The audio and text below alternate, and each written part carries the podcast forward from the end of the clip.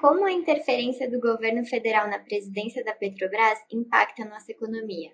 Muito bem, o que, que acontece? Quando nós temos uh, uma interferência do poder político sobre empresas estatais, uh, seja é, essa interferência da forma que for, vamos, vamos colocar uma regra geral. Né? Num mercado livre, sem restrições, sem o peso da política prevalecendo, nós teríamos algumas operações, uh, compras e vendas, nós teríamos posicionamentos de mercado que aconteceriam de uma certa forma, seguindo as leis de mercado.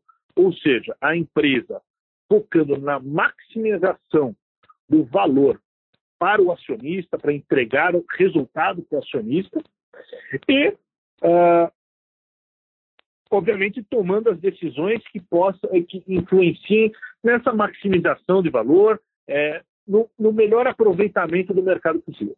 Por outro lado, essa maximização de valor para o acionista, que é o que no longo prazo gera o valor da companhia, pode, em alguns momentos, contrariar grupos específicos que têm voz na política.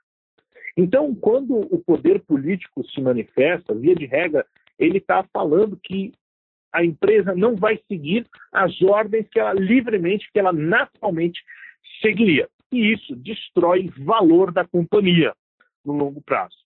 Então, o que, que nós estamos falando uh, no caso de estatais, né, no caso do, do, uh, da Petrobras, uma petrolífera?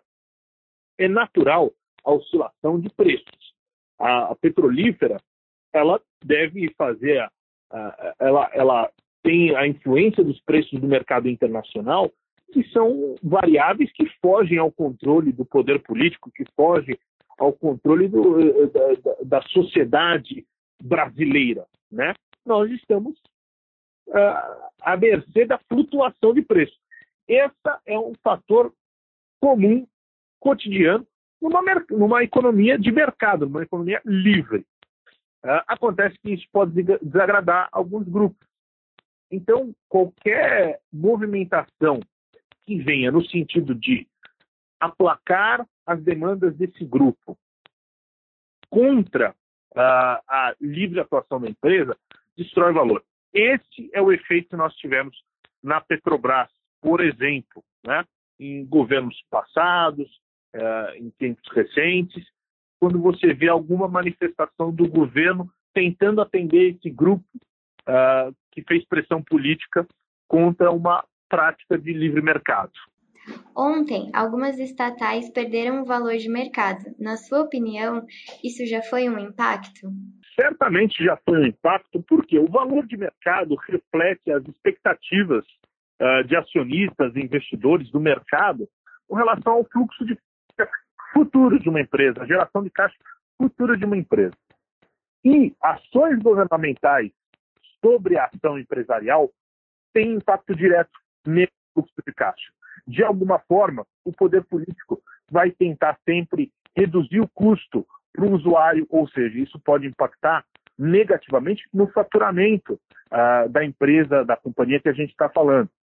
Isso pode afetar, por exemplo, a margem operacional da empresa que a gente está falando. E, por tabela, afeta o fluxo de caixa dessa empresa.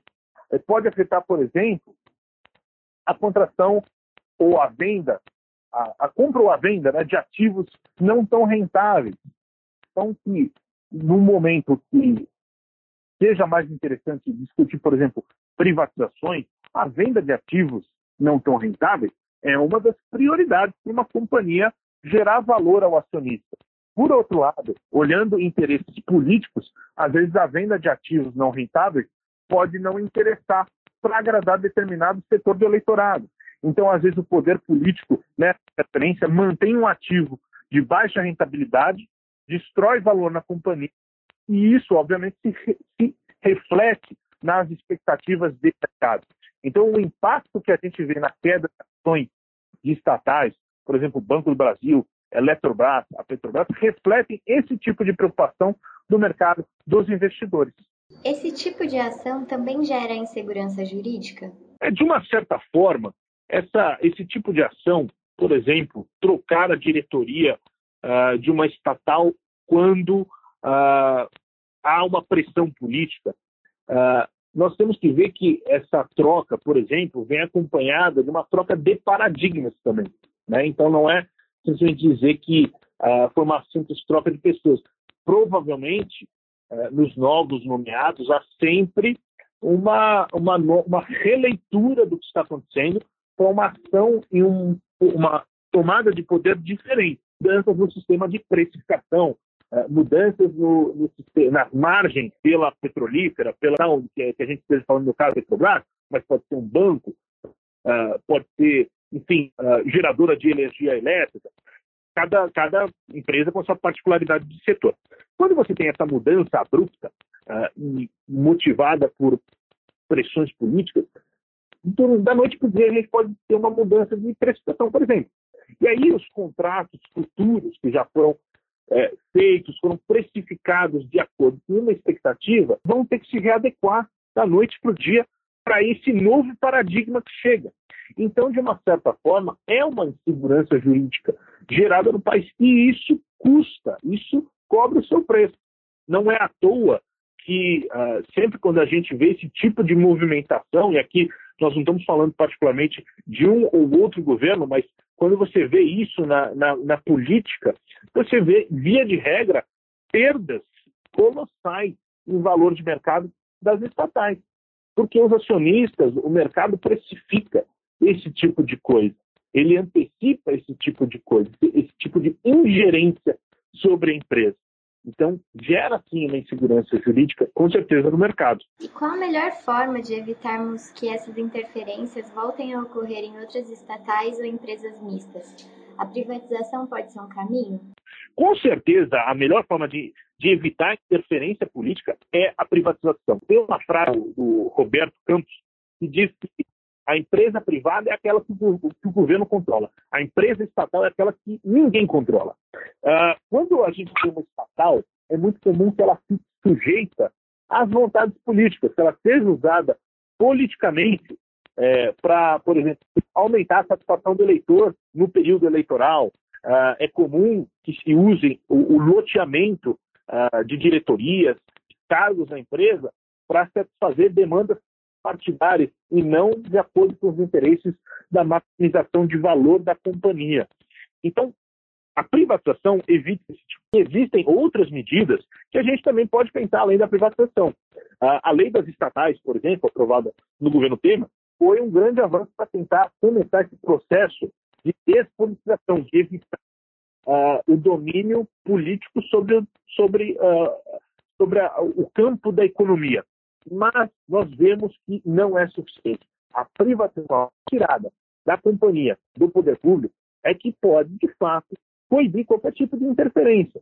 E isso é importante uh, desde, desde o combate à corrupção, né, como o Brasil viu em escândalos na história recente o uso de estatais para abastecer a corrupção, como também para tirar daqueles de políticos, da classe política, instrumentos que comumente são usados de forma populista. É, não, é, não é surpresa, por exemplo, nós vemos como a Venezuela se comporta com a sua estatal de petróleo.